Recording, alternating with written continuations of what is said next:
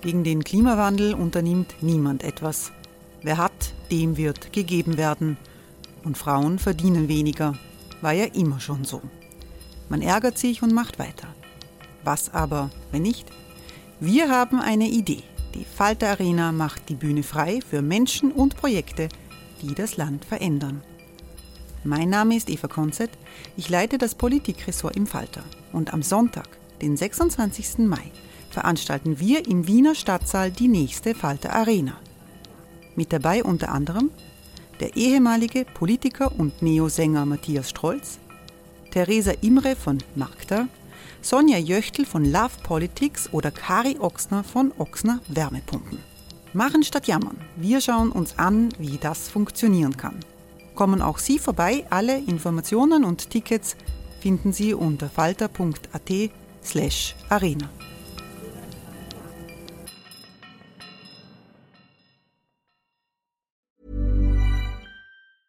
Als ein Kleiner war ich immer in der Badwanne, bis ich groß war. Und plötzlich schwimme ich in der kalten Donau und die Leute haben Angst vor mir. Aber zum Glück nicht alle. Ein paar haben mich geredet, weil sie gewusst haben. Er ist ein scharfer Zahn, aber ein gutes Sö. Sie hörten Hans Krankel als Krokodil Bobby. Wir geben Tieren eine Stimme. Tierschutz Austria. Mehr auf tierschutz-austria.at.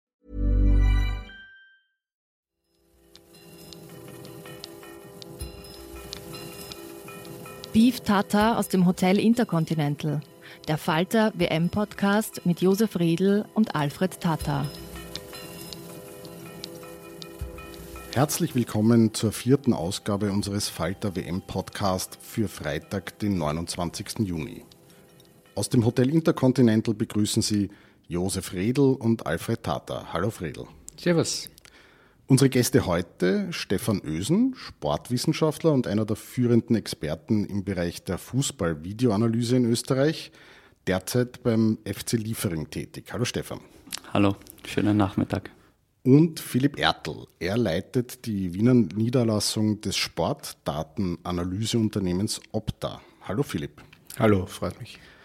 Philipp, wie kann man sich das Datensammeln bei Fußballspielen vorstellen? Passiert das vollautomatisch über Software oder gibt es da echte Menschen, die vor dem Schirm sitzen und quasi eine Stricherliste machen?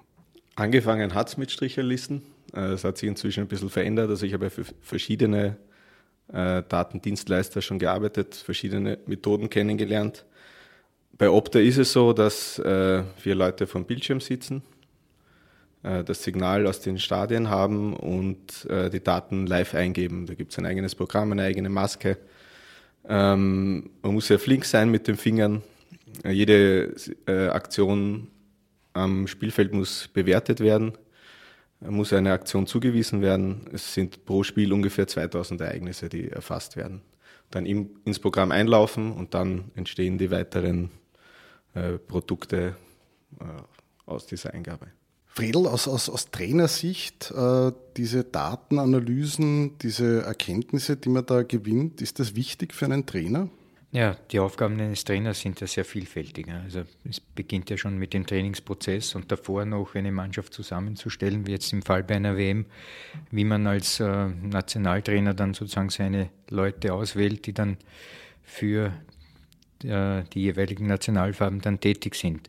Das heißt, das ist die eine Seite, da wird äh, relativ wenig mit diesen Daten anzufangen sein.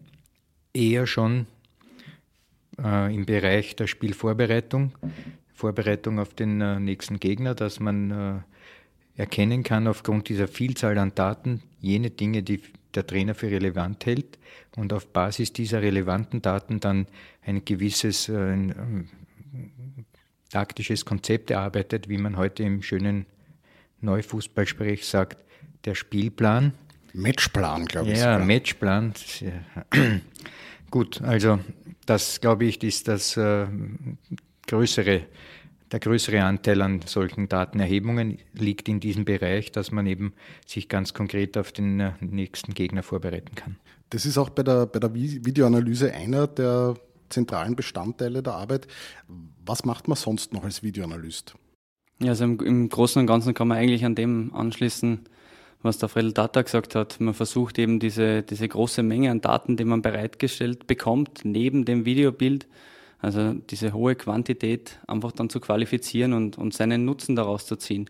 Und da ist es aus meiner Sicht einfach ganz, ganz wichtig zu wissen, was kommt beim Trainer an. Also ich sehe mich da einfach so als Filter vor dem Trainer, ähm, weil äh, eine Vielzahl an Daten, wenn man das einem Trainer vorlegt, dann hat er schlicht und ergreifend einfach nicht die Zeit, diese zu verarbeiten. Da gibt es eben in diesem vielfältigen Bereich gibt es äh, Anfragen von Medien, er muss auf die Mannschaft vorbereiten, er hat, muss das Training planen und ich bin da in einem Teilbereich eben dafür verantwortlich, dass ich das Ganze wie ein Kaffeefilter quasi siede und dann das Produkt weitergebe.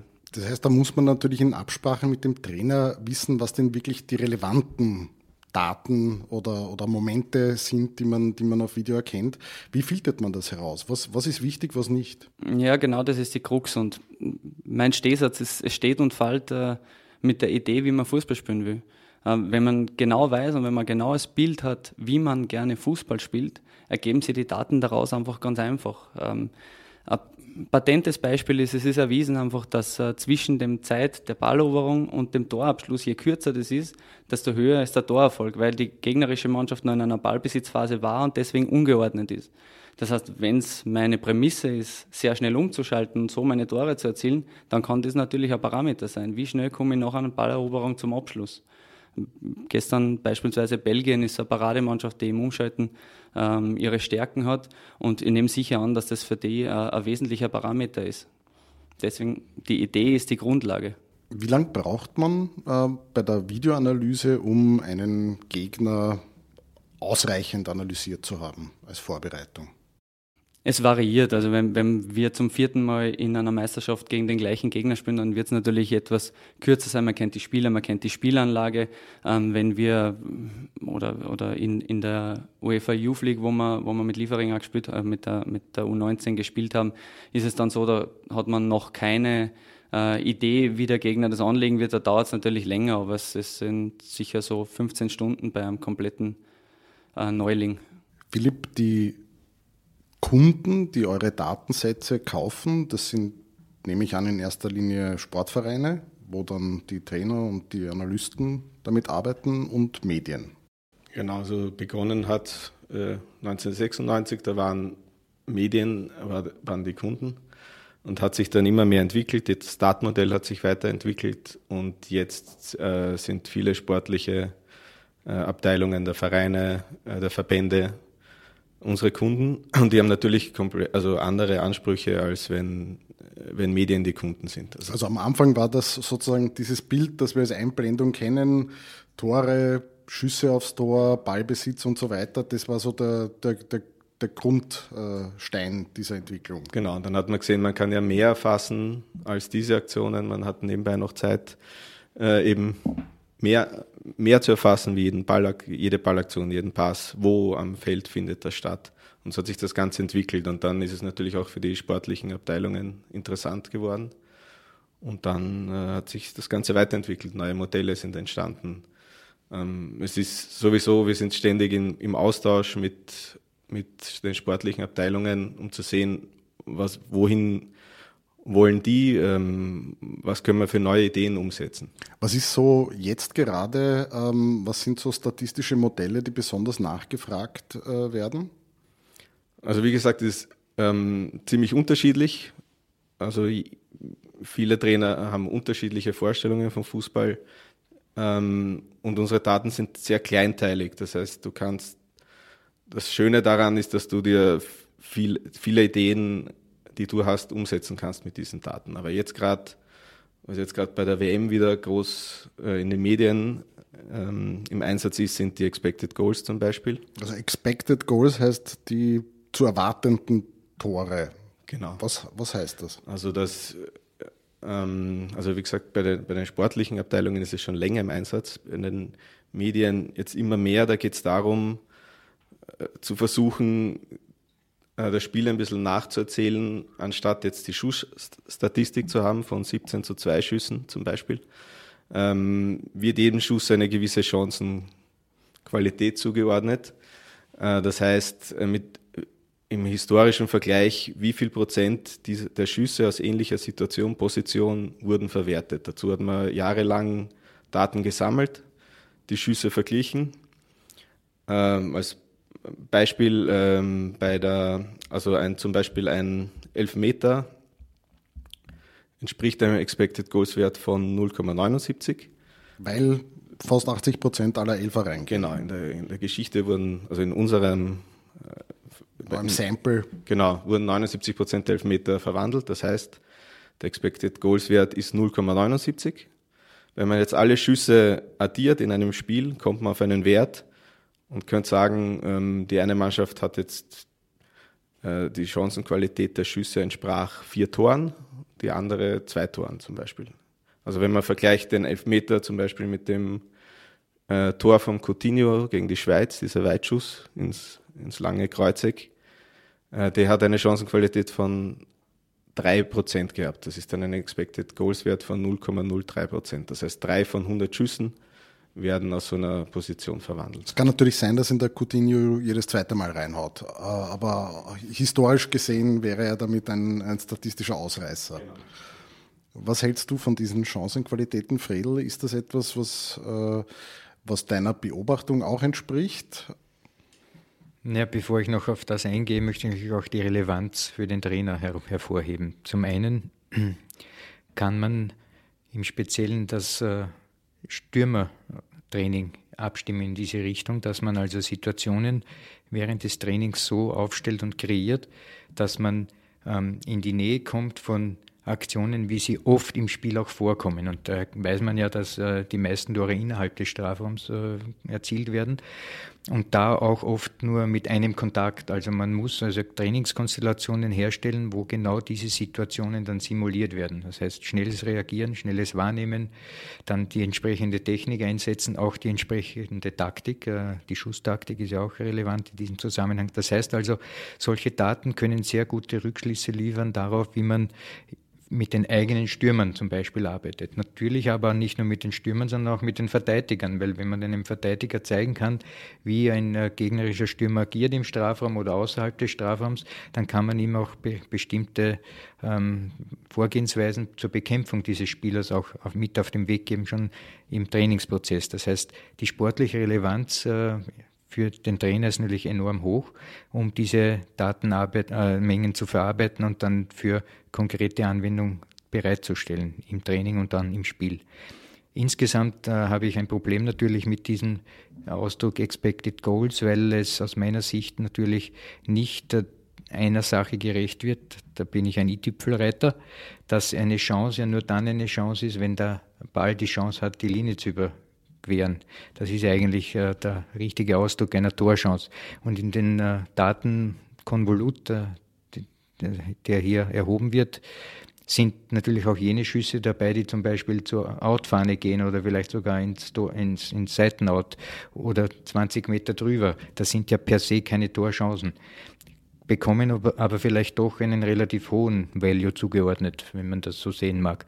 Daher würde ich aus meiner Sicht eher in die noch konkretere Situation hineinblicken, was das betrifft, nämlich nur die Expected Goals in Relation zu setzen von wirklichen Torchancen und nicht einfach nur auch von Schüssen und der Summe solcher Schüsse.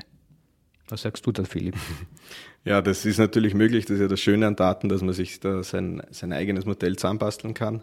Und es gibt natürlich auch, man kann nur die Schüsse nehmen, die wirklich aufs Tor gehen, die Expected Goals on Target sozusagen. Oder wenn, wenn man will, kann man nur Expected Goals aus Standardsituationen sich anschauen oder aus dem offenen Spiel, dass ich sehe, wie, wie sind da die Mannschaften im, im Vergleich. Also das ist, äh, kann man natürlich dann sich selbst zusammenschustern, wie man will sozusagen.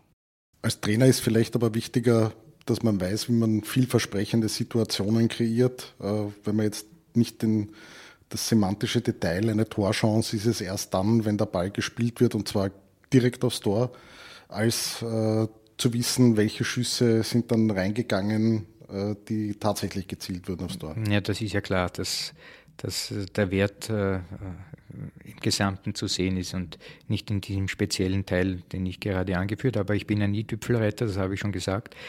in Summe muss man jetzt sagen, also das, was äh, der Stefan macht mit seinen Videoanalysen, wo man also die großen Leitlinien eines Gegners sieht, da kann man durchaus dann wirklich äh, Rückschlüsse ziehen in Verbindung noch mit diesem Datenkonvolut oder den extrahierten Daten, die einem wichtig erscheinen. Das ist ja die Filterfunktion, haben wir schon vorhin gehört. Das ist ja das Entscheidende dem Moment. Eine große Unbekannte allerdings ist für mich immer noch dabei. Das ist nämlich der Spieler. Du als Videoanalyst kannst natürlich alles sehr genau und gut aufbereiten. Du wirst das dem Trainer bereits gefiltert geben und der Trainer wird seine eigenen Schlüsse daraus ziehen. Aber letztlich ist das entscheidende Moment ja der Akteur auf dem Spielfeld. Und ähm, viele Spieler haben oft gar nicht ein Bild äh, vom Fußball, dass sie wissen, was eigentlich der Trainer jetzt von ihnen verlangt oder was eigentlich zu tun ist in jeweiligen Situationen, weil es vielleicht zu schnell geht oder weil er einfach auch nicht die kognitiven Fähigkeiten hat, das Geforderte umzusetzen. Das heißt, der Trichter von oben Milliarden Datensätze, wenn man in Bit betrachtet, landet dann beim Spieler und der Spieler ist letztlich die entscheidende Instanz bei der Umsetzung dieses ganzen Vorgangs und Prozesses und das ist aber auch äh, das schwächste Glied dabei. Wenn ich auf das einhaken darf, ich glaube, da gibt es jetzt zwei ganz interessante Sachen. Gerade in Liefering ist es so, dass wir eine extrem heterogene Mannschaft haben. Das heißt, eigentlich uns, unsere einzige gemeinsame Sprache das Videobild, weil das einem auf der ganzen Welt gleich ist. Und ein Pfeil in einem Videobild ist auf der ganzen Welt ein Pfeil in einem Videobild. Also heterogen im, im, im Sinne von sprachlich? Sprachen, ja, auch kulturell. Ähm, auch was die taktische Vorerfahrung angeht. Also sie kommen wirklich von Südkorea über, über Sambia bis Brasilien. Also es gibt eigentlich keinen Kontinent, den wir nicht abdecken. Und jetzt äh, kommen die eben mit, mit so unterschiedlichen Biografien zu uns und sollten unser Spiel lernen. Ähm, und äh, ich glaube, dass gerade da eben das Videobild, wo man es aus einer anderen Perspektive sieht, wo man auch mit positiven Verstärkern arbeiten kann ähm, und noch einmal zeigen, das ist das, was die von dir verlangen. Also mach solche Dinge öfter. Schau vielleicht, dass du hier und da äh, etwas anders machst, äh, aber ich glaube, dass eben ähm, die Videoanalyse und es ist oft so als bestrafendes Instrument, dann schwebt es so im Hintergrund, aber eigentlich ähm, wollen wir ihnen mit diesen Videobildern und auch mit den Daten nur helfen.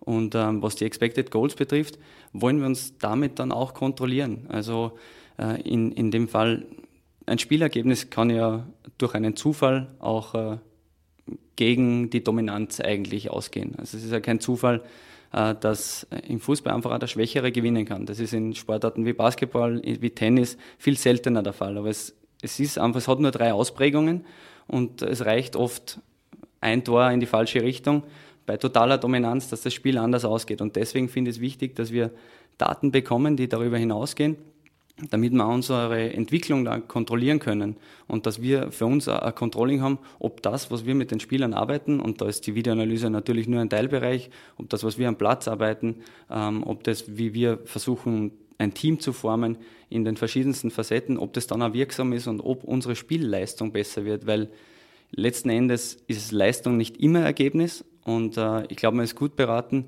wenn man sich an der Leistung orientiert, weil auf die Dauer ist es dann auch so, wenn die Leistung konstant gut ist, wird auch das Ergebnis folgen. Weil du gesagt hast, Videoanalyse als Bestrafungsinstrument, höre ich darauf. Hey, I'm Ryan Reynolds. At Mint Mobile, we like to do the opposite of what Big Wireless does. They charge you a lot, we charge you a little. So naturally, when they announced they'd be raising their prices due to inflation, we decided to deflate our prices due to not hating you. That's right. We're cutting the price of Mint Unlimited from $30 a month to just $15 a month. Give it a try at mintmobile.com slash switch. $45 upfront for three months plus taxes and fees. Promote for new customers for limited time. Unlimited more than 40 gigabytes per month. Slows. Full terms at mintmobile.com. Aus, dass äh, dein Ansatz ist, dass man vielleicht nicht jeden Fehler im Detail dem, dem, dem Spieler hundertmal vorführt, äh, sondern eher die positiven äh, Züge zeigt? Wenn mein Ansatz ist, dass man positiv verstärkt und dass man so auch konditioniert quasi, das wollen wir, macht das öfter, also das finde ich einen, einen, guten Ansatz. Wenn man Fehler aufarbeitet und äh, so vermessen braucht man nicht sein, das macht man natürlich auch, dann ist es für mich der Ansatz, wie man das aufarbeitet. Also jemanden vor der Mannschaft bloßzustellen und sagen, das war schlecht, das reicht mir als Ansatz einfach nicht, sondern ähm, ich bin dann schon so, dass ich dass ich darauf hinaus will, warum ist das passiert? Warum hast du das in, den, in, in, dieser und jener Situation gemacht und wie können wir daran arbeiten, dass es das nächste Mal nicht mehr passiert? Ähm, da, es gibt zwei Ansätze. Es gibt den spieldominanten Ansatz oder den szenendominanten Ansatz. Ja, und in, in gewissen Szenen ähm, passieren dann Mannschaften immer wieder die gleichen Fehler.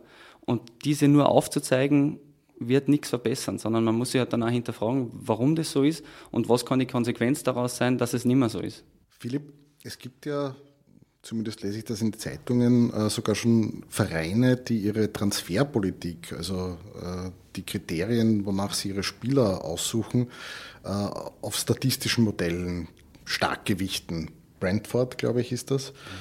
Ähm, sagt, sagen die Daten wirklich so viel über die Qualität von Spielern aus? wie sie dann zum Beispiel auch in der Mannschaft funktionieren? Sie können schon, sie können was Neues, Zusätzliches dazu beitragen und helfen, einen größeren Pool an Spielern zu finden und das ähm, objektiv zu, zu betrachten, äh, zu sehen, passt. Also wenn ich ein genaues Bild habe von, von meiner Spielphilosophie, wo, wo ich hin will ähm, und dann einen genauen Spielertyp suche, dann kann ich den mal anhand von Daten mir rausfiltern dann ist natürlich immer noch am wichtigsten die menschliche Komponente, passt der ins Team und so weiter. Aber ähm, also ich glaube, alleine durch Daten ein Team zusammenzubauen, wird nicht funktionieren. Also es funktioniert beim Baseball oder anderen Sportarten, aber nicht beim Fußball, aber es hilft sehr, ähm, eine größere Auswahl zu bekommen und eben langfristig, langfristig auf ein Ziel hinzuarbeiten. Stefan, du hast ja auch in der Scouting-Abteilung von Rapid ähm, äh, gearbeitet und auch dort, nehme ich an, stark äh, auf die Videobeobachtung gesetzt. Ähm, was kannst du da berichten? Wie, wie hast du da Daten, Videoanalyse und die Bedürfnisse des Trainers äh, miteinander verbunden? Ja, es war natürlich ein Teilbereich. Also so wie der Philipp sagt, man weiß, was ein Spieler auf einer Position in etwa leisten soll und äh, kann das vergleichen mit, äh, mit der Benchmark, die man bei seinem eigenen Spieler gesetzt hat oder mit demjenigen, den man auf dieser Position gern hätte. Und äh, dann ist diese Datensuche oder diese Suche über Filter einfach ein hilfreiches Tool, um, um einfach mal vielleicht da die, die Spieleranzahl zu reduzieren, nicht nur zu vergrößern, sondern vielleicht auch zu filtern äh, und zu sagen, okay, rein was die Daten betrifft, fällt dieser oder jener Spieler einfach äh, drastisch ab und kommt somit nicht in die nächste Runde, wenn man es so so nennen will. Ähm, nebenbei ist aber natürlich immer noch ähm, der Spieler, sein Charakter, wie fügt er sich in die Mannschaft ein, kann er das leisten, was ich von ihm will, ähm, in, in der neuen Umgebung natürlich mindestens äh, gleich entscheidend. Also im Scouting sich auf, auf einen Teilbereich zu verlassen, so wie der Philipp das richtig gesagt hat, wird nicht funktionieren. Ähm, genauso wenig funktioniert es meiner Ansicht nach, aber wenn ich solche Methoden äh, nicht verwende. Also das nicht zu verwenden, wäre wär eigentlich ein, ein törichter Fehler, wenn es doch schon so leicht geht. Friedel, ein sehr einfacher Datensatz, äh, den wir jetzt haben, sind die Abschlusstabellen der Vorrunde der Fußball-WM. Eine der Überraschungen war dabei Deutschland, ähm, die sang- und klanglos als Vierter in der Gruppe ausgeschieden sind. Ähm, Kurzanalyse, woran hat es da gelegen? Das könnten wir jetzt aufarbeiten, indem wir aber spekulieren.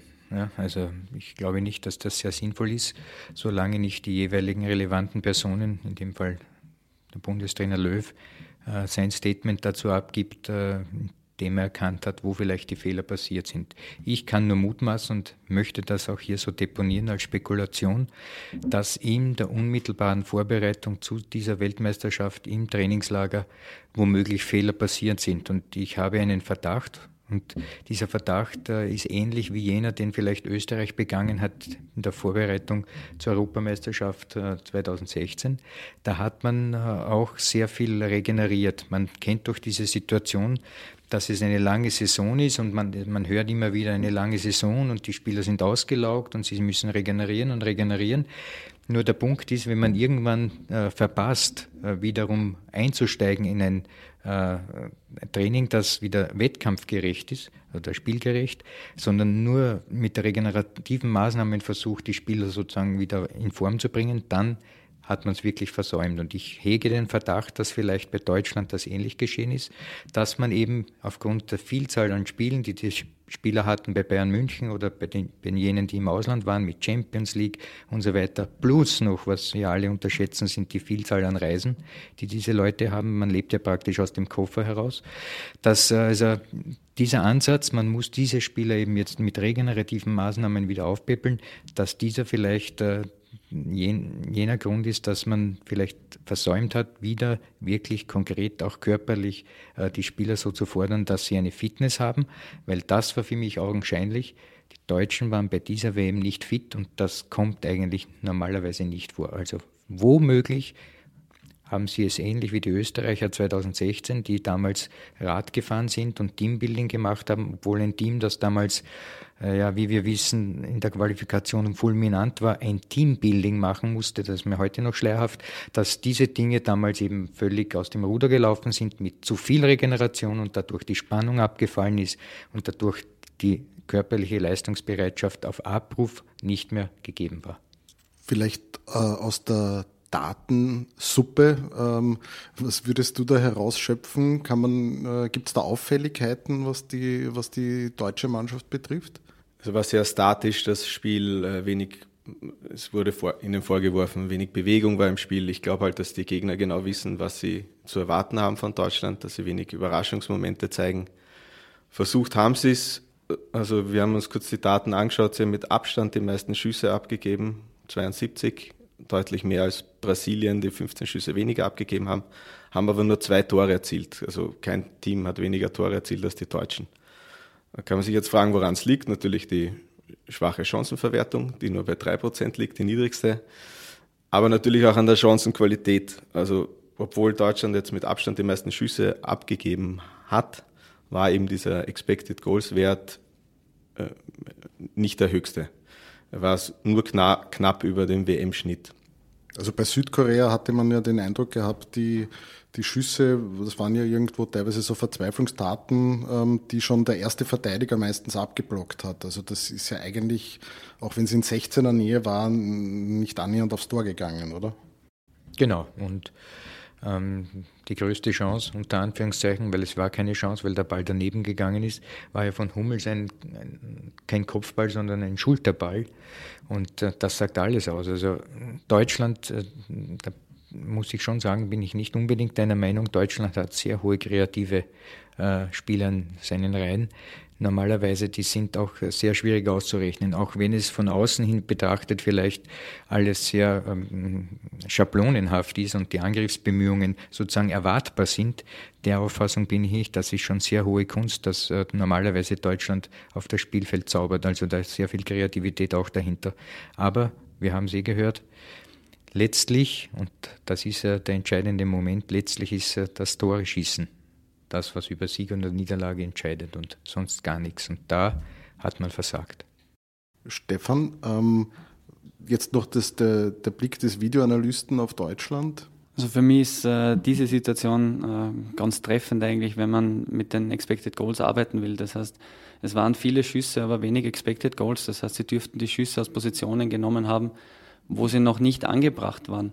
Und ähm, dann ist es ein Zeichen von, von Geduld oder von, von ähm, auch den Mut, zum letzten Pass dann noch einmal zu haben, bevor man eben den Schuss schon nimmt. Und das passiert dann im letzten Drittel. Und fairerweise muss man schon sagen, dass Deutschland gegen sehr verdichtete Gegner gespielt haben. Das heißt, es ist die höchste Kunst, im letzten Drittel eine massierte Abwehr dann auch so aufzuspüren, dass man wirklich zu hochkarätigen Torchancen kommt.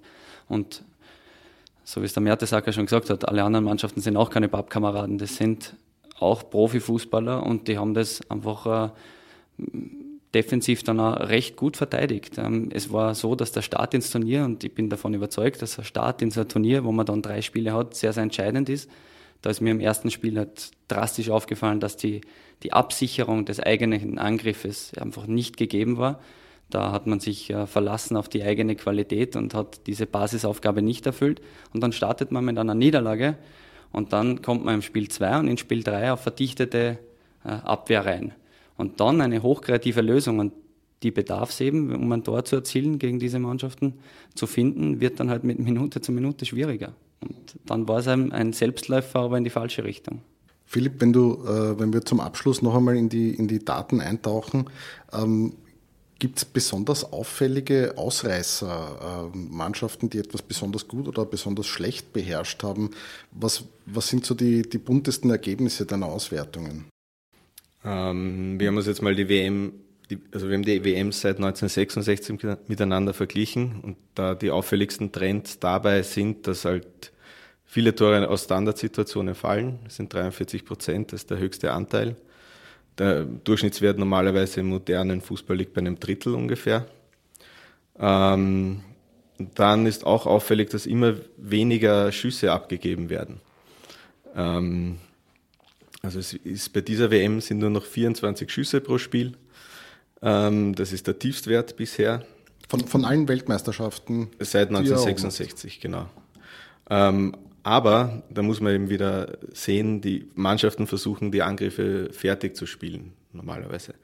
Ähm, 58 Prozent der Schüsse wurden von innerhalb des 16ers abgegeben, was wiederum der höchste Wert ist. Also dann sieht man, Mannschaften versuchen, so nah wie möglich ans Tor zu kommen oder in gute Abschlusssituationen zu kommen.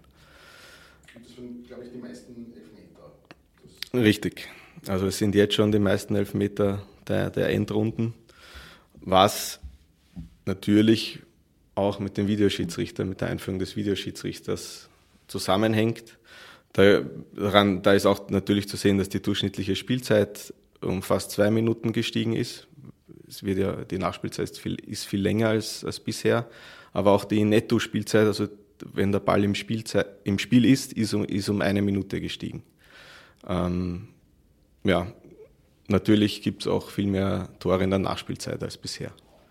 Fredel, von äh, entfernen wir uns noch einmal kurz von der Statistik. Was, was sind die Mannschaften, die dich in der Vorrunde am meisten überzeugt haben? Und äh, wie schätzt du die Achtelfinalpaarungen ein? Zunächst möchte ich noch kurz anschließen, um auf das dann einzugehen. Was für mich relevant ist in dem Zusammenhang ist, dass sozusagen alle zusammengerückt sind. Es gibt wie man so blöd sagt, keine bloßfüßigen mehr. Mit Ausnahme vielleicht von äh, Saudi-Arabien, die phasenweise nicht so hervorragend waren, aber auch Ägypten haben nicht besonders geglänzt, trotz eines Salah. Also die Spieler sind in ihrem normalen Verein bereits in Europa unterwegs, kennen also bereits äh, alle Dinge, die hier gelehrt werden, defensiv, offensiv. Das heißt, ich glaube, dass dieser Informationstransfer von den Spielern in die jeweiligen Verbände hinein vollzogen ist und dadurch die Leistungsdichte eben viel enger beieinander liegt als vielleicht noch in früheren Zeiten. Was äh, die Achtelfinalbegegnungen betrifft, sehe ich Folgendes. Vor der äh, Gruppenphase, also 32, hatte Europa einen Anteil von ungefähr um die 40 Prozent äh, an Teilnehmern. Jetzt im Achtelfinale sind schon über 60 Prozent. Also man sieht gemeinsam Europa und Südamerika bringen es faktisch auf 14, glaube ich, äh, Teilnehmer vom Achtelfinale. Also das ist natürlich ein riesiger Wert. Das sagt ganz klar eines aus. Es ist nach wie vor ein Spiel, das äh, Europa und Südamerika auszeichnet wegen der berühmten Tradition. Was die einzelnen äh, Kontrahenten in diesem Finale, jetzt in diesem Achtelfinale betrifft, mag ich überhaupt keinen Kommentar abgeben in irgendeiner Form weil ich eben der Auffassung bin, in so einem singulären Match ist mittlerweile alles möglich. Egal, ob jetzt Brasilien gegen Mexiko spielt, Uruguay gegen äh, äh, Portugal und so weiter. Also alle Spiele sind für mich wirklich im Bereich der gleichen Chancenverteilung. Daher kann ich eigentlich niemanden jetzt sagen, das wird ein Favorit sein. Wir werden eine WM sehen, die von Spiel zu Spiel Überraschungen parat hat, mit denen wir nicht rechnen können. Dann frage ich nochmal in die, in die Runde trotzdem ein, einen Spieltipp für das morgige Spiel Frankreich-Argentinien. Stefan Ösen, wie geht's aus? Ja, aufgrund der bisher gesehenen Leistung sehe ich Frankreich als leichten Favorit, wobei ich natürlich äh, auch ähnlicher Meinung bin. Wenn zwei Mannschaften auf Weltklasse-Niveau aufeinandertreffen, dann können die beide richtig gut Fußball spielen und dann kommt es auf einzelne Situationen an. Und da kommt es auf Tagesverfassung an, da kommt es darauf an, wer gerade seine, seine Creator oder seine Decider, wie man es im, im Neudeutsch so schön nennt, äh, fit hat. Und, ähm, und sentimentaler Favorit Frankreich, ja. aber ähnliche Chancen. Und hinten reinstellen wird halt auch Achtelfinale wahrscheinlich nicht reichen. Irgendein Tor muss man schießen. Ich glaube, das geht gegen die Mentalität von sehr, sehr vielen Spielern, die da am Feld zu sehen sind sich hinten reinzustellen. Was sagt der Statistiker? Ja, ich glaube auch, dass Frankreich sich durchsetzen wird. Aber bei der WM bin ich schon oft daneben gelegen. Das ist sowieso schwierig zu vorauszusagen, aber jetzt von den Leistungen, Frankreich hat mir irgendwie das Gefühl hat, gehabt, die haben einfach noch nicht alles abgerufen, was sie können. Aber Argentinien hat sich irgendwie durchgerettet, aber da merkt irgendwie hat man das Gefühl, da geht nicht mehr. Deswegen tippe ich auf ein 1 zu 0 für Frankreich. Sehr gut. Wenn Sie auch tippen wollen, dann können Sie das bei der Wuchtelwette auf www.falter.at kostenlos tun und für jedes richtige Ergebnis möglicherweise ein Sechsertragel Wuchtelbräu gewinnen. Mit diesem Hinweis verabschieden wir uns aus unserem WM-Quartier im Hotel Intercontinental von unseren Zuhörern. Ich hoffe, Sie hören auch kommende Woche wieder zu. Wir bedanken uns bei unseren Gästen Philipp Ertl und Stefan Ösen für ihr Kommen. Danke an Anna Goldenberg für die Aufnahmeleitung. Auf Wiederhören. Sie hörten Beef Tata aus dem Hotel Intercontinental, den Falter WM Podcast mit Josef Redl und Alfred Tata.